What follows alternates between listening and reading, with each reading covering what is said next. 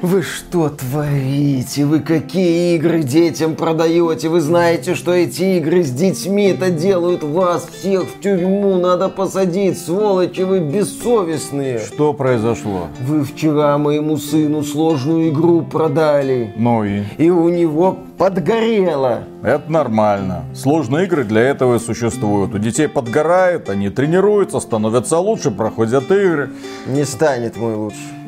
А столько рукожоп? Так у него ж подгорело и все. Нет больше Буратино в пепел, сынок. Лучше бы эти деньги на поле чудес отнес. Так, уважаемые, давайте-ка лучше вытрите сопли, да идите нового сына строгайте. Только на этот раз, чтобы руки откуда надо росли, а? А это откуда?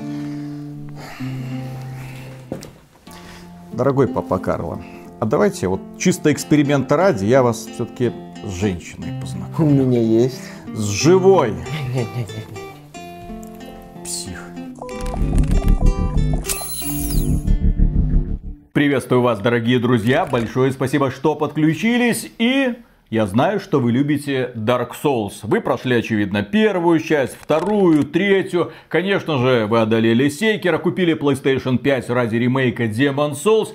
Само собой, вы днями и ночами пропадаете в Elden Ring и думаете, господи, вот бы еще во что-то такое поиграть. Мне слишком мало игр от From Software. Я хочу побольше клонов Dark Souls.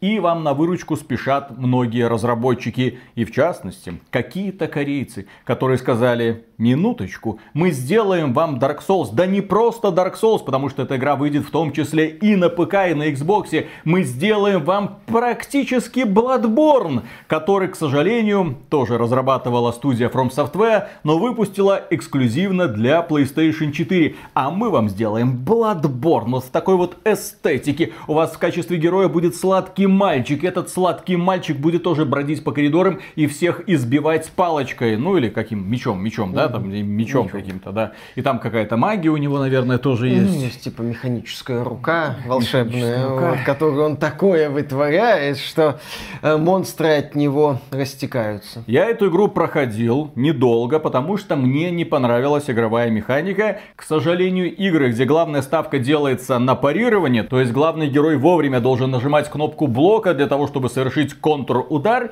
Я, я, я вот люблю уклониться, потом бахнуть, уклониться и бахнуть. Ну, вы знаете, в стиле Elden Ring. А здесь тебе прям на контрударах нужно подлавливать противника для того, чтобы наносить ему мощные контратаки не нравится, не хочу, потому что все это по сраным таймингам. В общем, тайминги у Яйминги Виталика задушнили. А, сразу скажу, они задушнили и меня. Ну, чтобы вы уже могли начать писать комментарии о том, как рукожоп не осилил и о том, как правильно надо в эту игру играть. Ну, не будем тянуть резину.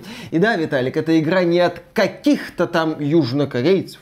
Это игра от компании NeoViz, у которой есть множество разных игр разной степени донатности и помоенности. В частности, на сайте компании NeoViz упоминается проект Cats and Soup. Кошки и суп. А-а-а. Ты, кстати, в нее играл. И мы даже ролик сделали. Дело в том, что в этой уникальной игре нужно было платить буквально за все, и там была реклама, и для того, чтобы убрать рекламу, нужно было занести компании кучу денег, но не только в рекламе был донат, там нужно было буквально все обеспечивать. А фишка-то в том, что это миленькая детская игрушечка, где ты просто строишь какие-то заводики для котиков, которые делают суп. И вот. все, и для того, чтобы нормально, комфортно играть, тебе нужно туда вливать сотни долларов каждый месяц. А теперь эти ребята сделали Lies of P. Да, еще компания NeoWiz имеет отношение к проектам Bless Online и Bless Unleashed. В общем-то, какие-то такие проектики, имеющие аудиторию. И да, у компании NeoWiz есть студия Round 8, которая и делала Lies of P. Игру без доната. Более того, игру, которая доступна в подписке подписке Xbox Game Pass И в этом, кстати, ее основная ценность. И да, пока вы пишете комментарии о том, как рукожоп не осилил, отмечу, что Lies of P это далеко не в последнюю очередь Sekiro-like, а не только Souls-like, ну или Bloodborne-like. Sekiro-лайковость выражается в том, что да, тут у нас в основе механики, когда речь заходит о битвах с боссами, есть парирование. Скажите, как его зовут? Главного злодея, из-за которого толком нельзя играть в Lies of P. Пари, та-та-та-та-та-та, рова, та-та-та-та-та-та, я, та-та-та-та-та-та. Начались отсылки к Буратино, ну, без этого никуда. У нас тут игра про Пиноккио, а и Пиноккио, как известно, это убогая западная пародия на нашего Буратино. Вот у этого Пиноккио, у него нос рос только когда он врал. Буратино сходу был звездой звездоболом с длинным носом. База, так сказать, все автор Буратино понимал. И, собственно, когда мы начинаем наш путь в Lies of P, мы его начинаем еще в части Souls-like. Нам показывают мрачный мир, город, где восстали башиды из ядерного пепла и начали убивать всех человеков. В этой вселенной у нас есть марионетка Пиноккио. Т-100. Да, который, правда, не должен найти Джона Коннора, он изначально должен найти Джузеппе Джепетто, в общем, своего создателя, и как-то разобраться со всеми этими... Что-то на итальянском. Да, да, да, да, да. И как-то разобраться с южнокорейским акцентом. И как-то разобраться со всеми этими поехавшими машинами. И когда мы делаем первые шаги в этом мрачном и жестоком мире, мы наблюдаем, да, такой вот Souls-like. Убиваем рядовых противников, э, следим за показателем выносливости, отпрыгиваем от опасных атак. Все идет более-менее по привычной схеме. Ну а потом мы доходим до босса. И вот босс нам говорит, у тебя как бы есть перекаты, но если ты захватываешь цель, ты только отпрыгиваешь. Э, по-моему, так было в Bloodborne, я уже даже не хочу знать. Но вот эти вот отпрыжки и вообще уклонения, они помогают очень-очень частично и не являются главным ключиком к победе надо мной. А главный ключик к победе надо мной это парирование. Да, атаки у первого босса, естественно, неторопливые. Да, он их так вот демонстративно показывает, но тебе с этим надо освоиться. И тебе надо принять тот факт, что окно для парирования небольшенькое, да. То есть ты должен в этот вот последний момент попасть. При этом босс тебя бьет очень и очень больно. И буквально несколько пропущенных ударов отправляют тебя нахрен, то есть к ближайшей контрольной точке. У тебя есть блок, но бесконечно блокировать удары нельзя. Вот это вот окно для нанесения атаки, если ты уклоняешься, оно не очень большое. Босс может начать резко так вот тебя молотить. Более того, здесь свой взгляд на систему оглушения. Ну, все Секера у противников был показатель стойкости, там, кстати, не было у главного героя показателя выносливости, тут показатель выносливости в наличии. Так вот, когда ты в Секера выбивал противника из состояния выносливости, ты наносил ему один такой супер разящий удар. Бабах! Ну, некоторым противникам надо было нанести несколько ударов, но когда вот противник выбивается из стойкости, это прям... Это была мощь, это был кайф. Здесь ты парируешь удары, бьешь по противнику, и в определенный момент вокруг полоски его здоровья появляется такая белая белая рамка. И в этот момент ты должен нанести ему сильный удар. Босс при этом продолжает двигаться и атаковать тебя. И если ты этот удар не нанес, так сказать, пролюбил э, свое счастье, то босс возвращается в стандартный режим. И только после того, как ты ему нанес вот этот вот сильный удар, в этот вот момент, босс падает, и ты ему наносишь критический удар. Нет, ты его не убиваешь. Ты ему просто наносишь сильный критический удар. И вот вот в этих условиях, парируя, как-то уклоняясь, как-то царапая этого босса с помощью какой-то матери и доступных тебе элементов механики, ты этого босса проходишь. И, естественно, потом появляются более сложные боссы. Потом уже даже мини-боссы тебе говорят, если ты не научишься толком парировать, то у тебя путь, например, это прыгать вокруг нас и пытаться нас заковырять, ну, либо парировать. При этом есть там мини-босс такой драный пьяный с лопатой, который тебя может сбить с ног и буквально запинать. Все, я на одном таком мини-боссе добрых минут 20 возился, потому что не особо мог в парировании. Впоследствии в игре появляются, естественно, сложные боссы. Огромные роботы-марионетки, похожие на какие-то машины войны, сбежавшие из злой стимпанковской вселенной. В другом бою против тебя выходит какая-то гигантская абразина с мощнейшими тоже атаками. Есть, например, прикольно такой поставленный бой. Ты выходишь э, сражаться против воина, человека подобного. Но к нему на подмогу выпрыгивает один воин, потом еще один, потом еще один. Ты либо пытаешься быстро убить вот этого центрального воина, либо как-то вынужден отплевываться от этих миньонов.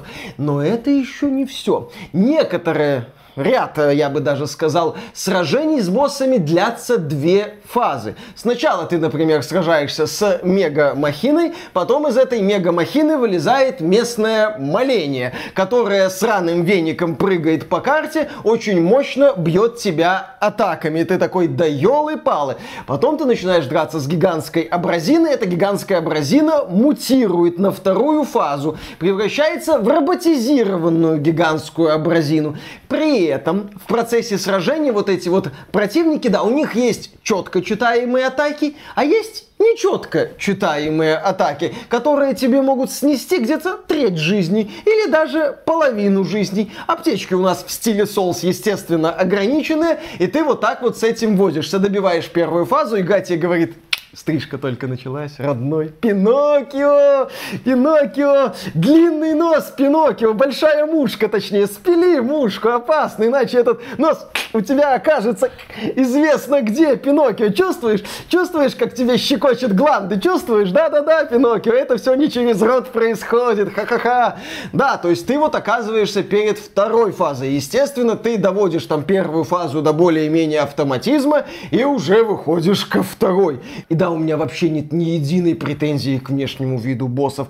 Каждая моделька, там, механическое создание или монстр, это чудо какой-то мысли. Азиаты в плане такого вот вывернутого, странного, отталкивающего, но в то же время притягательного дизайна боженьки. Не подкопаешься. У меня нет проблем, что здесь есть боссы с двумя фазами. У меня есть проблема, что эти фазы длятся долго. И при этом в процессе сражения противник может войти в боевой раш и начинает долбить тебя серией от так. И ты пытаешься как-то парировать, блокировать, у тебя заканчивается выносливость, ты неудачно парируешь, и ты так бам, бам, бам, умер бам-бам-бам, умер. И у тебя вот начинается бой, это, так сказать, отсылки к Baldur's Gate 3. Хватит про Starfield, давай хоть раз к Baldur's Gate 3 внезапно вспомним. Это вот ты бросаешь кубик, хова, э, типа, а противник будет делать такие вот серии дебильных атак, которые тебя могут снести за разок? Или не будет? Будет. Я понял, хорошо, приду к нему еще раз. Я здесь некоторых боссов бил по часу полтора. Снова и снова возвращаясь, пытаясь дойти до этой долбанной второй фазы и пытаясь с этой долбанной второй фазой разобраться. Э, главная моя мысль касательно этого обзора, если у вас есть не любовь к парированиям, не любовь к этой механике парирований, то мне кажется, в Lies of P особо делать нечего. И к этому, да, добавляются зачастую странные хитбоксы, невозможность толком уворачиваться, даже если ты прокачал уворот. Здесь есть как бы усиленный уворот, он вначале тебе недоступен, за что я, кстати, разработчиков проклинаю, это так не надо так делать, у нас и так уворот слабенький. В общем, да, я вокруг этих боссов... Что не... значит усиленный уворот? Улучшенный уворот, то есть как бы двойной можешь сделать такой вот уворот и наконец-то mm-hmm. как-то отпрыгнуть от разящей атаки. Хотя здесь есть атаки, которые такое ощущение накрывают пол арены. При этом противники иногда прыгают к тебе через пол арены или через всю там арену. Ты не можешь толком от этого уклониться. Вроде уклонился, не получилось. Еще у противников есть красненькие атаки, помнишь? Вот их можно только парировать. Ну, ты можешь от них как-то там попытаться отпрыгать, но если ты вот именно на парировании, то их можно только парировать. Не парировал, попрощайся где-то с третью, ну или половиной жизни. Прекрасно. То есть боссы здесь достают из тебя всю душу, все нервы и вообще все внутренности известно через что. Э, меня боссы довели до того, что я где-то часа 4 здесь э, гриндил, ну, чтобы чуть меньше посасывать. Так гринд здесь свой... толком ничего не дает. Нет, здесь ты можешь гриндить опыт и, соответственно, повышать... Он толком ничего не дает. Нет, но я прокачал где-то 10 уровней, и мне стало полегче. А. Мне стало чуточку полегче. Я не скажу, что я прям там пробежал через эту игру. Нет, я все еще натыкался на боссов, которых бил э, по часу, но, тем не менее, я чуть-чуть выдохнул. Здесь еще есть, кстати, одна модная поблажка. Перед многими боссами ты можешь призвать духа. Ну, напарника под контролем искусственного интеллекта, который там изображает э, некую активность, отвлекает на себя босса, и ты этого босса тюкаешь. Плюс тебе еще дают такой вот волшебный кубик со специальными ресурсами, э, который позволяет этого напарника усилить. Плюс, изучая локации и побеждая боссов, ты находишь очень ценный элемент кварц, который повышает некоторые твои характеристики, повышает, например, запас аптечек, повышение эффективности, э, повышение получения некоторых ресурсов. Здесь осмысленная такая вот грамотная, как я люблю говорить, прокачка, когда ты вот с каждым шагом понимаешь, что становишься сильнее чуть-чуть сильнее, тебя все еще дико душит эта долбанная система парирования. Но, тем не менее, когда ты вот прокачиваешься, когда ты находишь какие-то ресурсы, ты понимаешь, что тебе будет, ну, чуть легче дышать. Удавка вот так на 0,001 миллиметр ослабит. Я это чувствовал, и прокачка мне здесь больше понравилась, чем не понравилась. Плюс ты можешь собирать разное оружие, но здесь оружие состоит из двух частей. Лезвие и рукоять. Рукоять влияет на стиль атаки, и, соответственно, ты можешь какое-нибудь здоровенное лезвие приделать к от топора и, соответственно, сменить стиль атаки. Еще тут есть уникальное оружие, его разбирать нельзя, и оно, кстати, очень и очень эффективно. Ну, естественно, ты тут можешь еще и затачивать оружие там на плюс 5, если уникальное, и на плюс 10, если стандартное. Я это оружие точил, я тоже становился чуточку сильнее. В плане вот этих вот ручейков по усилению Пиноккио у игры все бодренько. За пределами душных секера-лайк боссов у нас, кстати, начинается соло Souls-like, Bloodborne-like. И дело в том, что здесь игра показывает свою старомодность. Давай я использую такое слово, хотя старомодно применительно к Bloodborne. Да ладно, уже можно. Э, дело в том, что здесь, в отличие, например, от Elden Ring или недавней Вулонг, нет выделенной кнопки прыжка. Здесь можно прыгнуть, но прыгнуть здесь надо как в Souls, разбежаться и... Со пред... скалы? Да, и прыгнуть э, в... со скалы, да. Э, в общем-то, вот Пиноккио или фанат Старфилда был, и вот его не стало. Здесь есть трехмерные арены, здесь есть, например, башня, на которую надо взбираться и ходить по тонким-тонким балкам, пока в тебя плюют кислотой противники. Но здесь нет полноценного прыжка, от чего большинство локаций, они не трехмерные, они такие двухмерные, я бы сказал. И это, ну, это меня не бесило, это просто такое вот интересное замечание. К слову, level design здесь не очень запутанный, я бы даже сказал линейный, и я бы даже сказал, что это для меня не было проблемой. В этом мире вообще проблематично заблудиться, что неплохо. Ты идешь, убиваешь рядовых врагов. Здесь, кстати, хватает бонусов, чуть ли не на каждом шагу что-то находишь. Игра тебя вознаграждает за самое простое любопытство, что дает позитивные эмоции. Вообще, когда мы говорим вот именно про изучение уровней за пределами драных мини-боссов, которые тоже могут унести тебя с пары ударов, мы имеем дело с крепеньким, пускай и стандартным соус-лайком, в который приятно играть, потому что он не сильно трудный. К слову, здесь тебя даже рядовые противники могут снести. И вот тут разработчики очень грамотно уловили вот эту идею соузлайков, где любой рядовой зомбяк тебя может конкретно так отпинать. Этот элемент мне понравился. Ну, потому что и даже если я ошибся, я могу там как-то вернуться к контрольной точке, использовать аптечку, ну и дальше продолжить путь. А соузлайковая часть мне, кстати, понравилась, потому что Lies of P выглядит действительно круто.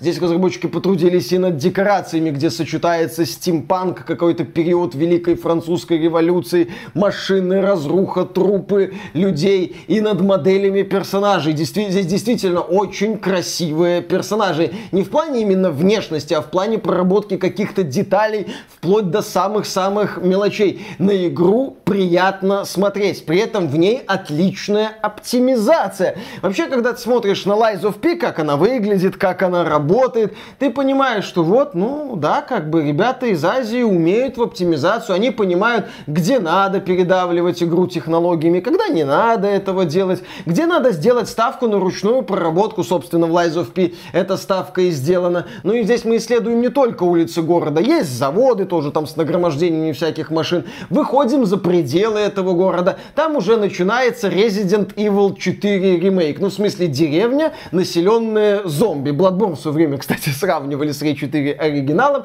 но сейчас у нас уже есть ремейк, тоже там с этими вот низкими домиками, узенькими улочками, по которым бродят зомби-подобные создания. Кстати, мы здесь сражаемся не только с роботами, здесь есть еще монстры, а под конец даже есть робо-монстры. Это выглядит очень прикольно и дает разнообразие при исследовании мира. Ну, еще у нас есть сюжет, который, кстати, подается через диалоги. Ты общаешься с персонажами, ты узнаешь, собственно, а, историю этого мира, ты встречаешься с создателем Пиноккио, который, так сказать, местный Илон Маск, а не добрый отец, и он там пытается тоже разобраться с происходящим, и герой отправляет туда, туда, сходи там, э, разберись. Ты здесь сталкиваешься с алхимиками, ну, собственно, у нас вот тут монстры, вот конфликт, э, так сказать, роботы, алхимики, все такое. Ты узнаешь грустную историю местной Мальвины, ну, вот, которая на базе тусуется и тебе уровень повышает тусуется на базе, тебе уровень повышает. Ну, допустим,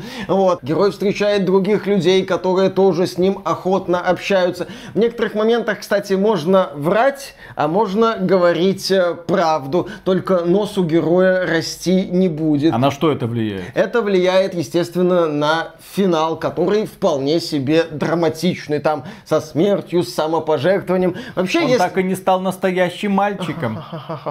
А настоящий мальчик это терпила, который учится парировать и э, превознемогает все удары? Или настоящий мальчик это человек с мнением, который говорит, первый босс говно, игра говно, я брезгую и выходит из нее. Вот как это?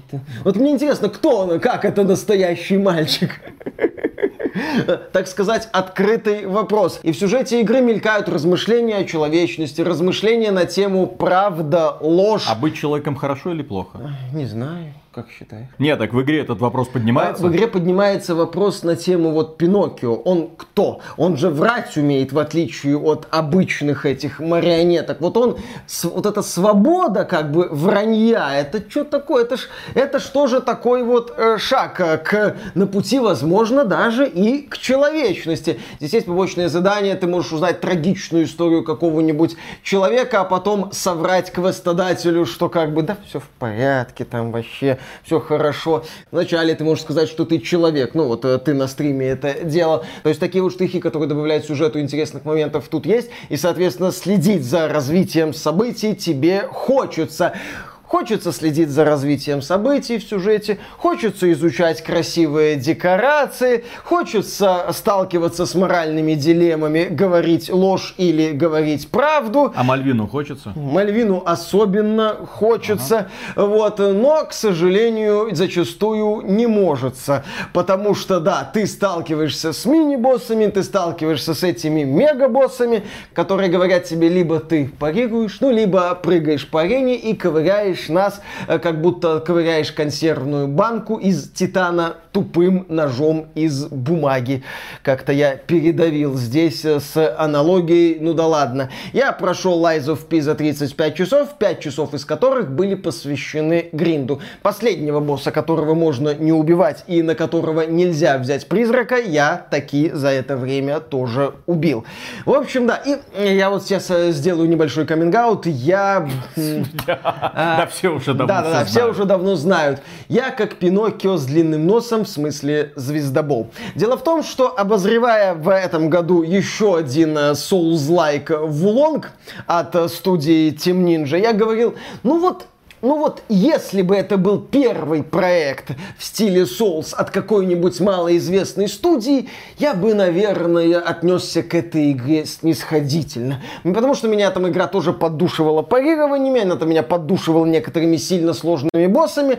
В общем, я бы говорил, ну вот, ну вот если бы это был первый проект. И вот Lies of P. Первый проект в стиле Souls-like от студии Round 8 и, соответственно, компании NeoWiz. С, кстати, хорошим сюжетом, с офигенной графикой, в отличие от Вулонга с ее однотипными локациями, с отличной оптимизацией, с великолепным внешним видом боссов и персонажей. Давай, Миша, будь снисходителен. Не могу. Не могу я быть к этой игре снисходительной. Потому что как только заканчивается Souls-like, начинается долбанная пародия на Секера с откровенными перегибами, с кучей странностей в механике, с чересчур иногда агрессивными боссами, с этой вот дебильной системой оглушения. Ну я ж напарировал, ну дайте мне вот этот бонус, дайте мне вот этот кайф от критического удара. Нет, еще тяжелый удар нанеси, еще заработай дальше это право на критический удар. Да идите вы нахрен. Какими бы эффектными и потрясающими ни были бы боссы в своем внешнем виде, а драться мне с ними не очень нравилось. И какого-то сильного удовольствия от победы я не испытывал. Потому что я понимал, что где-то через там пару часов я наткнусь на очередную двухфазную абразину, атаки которой сложно читать, которые которая тебя долбит вот этими вот ладонями по всей арене, и ты снова и снова умираешь. И, кстати, некоторые боссы меня буквально зажимали в углу, я не мог как-то выйти, и меня там же и затюкивали. Мне это все не нравилось. Поэтому, если вы недолюбливаете систему парирований, то Lies of P, ну, я бы сказал, не для вас. Благо, эта игра есть в сервисе Xbox Game Pass на, собственно, консолях Xbox и на ПК. Вы можете ее ее скачать, вы можете сами дойти до первого босса, это недолго, и понять, как вам вообще вся эта хрень с местными парированиями и кривоватыми зачастую уклонениями. Да, главная такая ценность Lies of P это доступность в Game Pass'е, я считаю. А знаешь, что эта игра доказывает? Ну. Что я всегда прав. Mm-hmm. Вот я проходил эту игру на стриме, победил первого босса, потом понял, как эта игра работает, понял, что она мне не понравится дальше, и я ее забросил. Она не раскрылась. Вот ее прошел до конца, три mm-hmm. часов потратил, 35, 35 да. Не раскрылась. Ну, для меня не раскрылась. Да. Скорее даже закрылась. Да, закрылась. Когда ты смотрел, как я проходил, ты был в предвкушении, думаю, да, этот рукожопа ничего не понимает. Вот я-то, вот я-то начну, буду играть, и все мне понравится. Ну, Виталик, у меня такое ощущение, кстати, было, когда я первого босса завалился второй попытки. Думаю, ну, нормально, что, легко. Да, сейчас да, пойду, да, да, да. потом до какого-то другого босса дохожу, меня бам-бам-бам-бам. Все, все, все, Виталик был Не все, далеко не все игры, дорогие друзья, могут уподобиться богоподобному Старфилду. Не все они раскрываются. Если первые полчаса говно, то и до конца то же самое. Это, кстати, только второе, по-моему, упоминание Старфилда за этот ролик. Это заслуживает лайка. Я просто уже устал упоминать Starfield. Не, ох, ох, ох.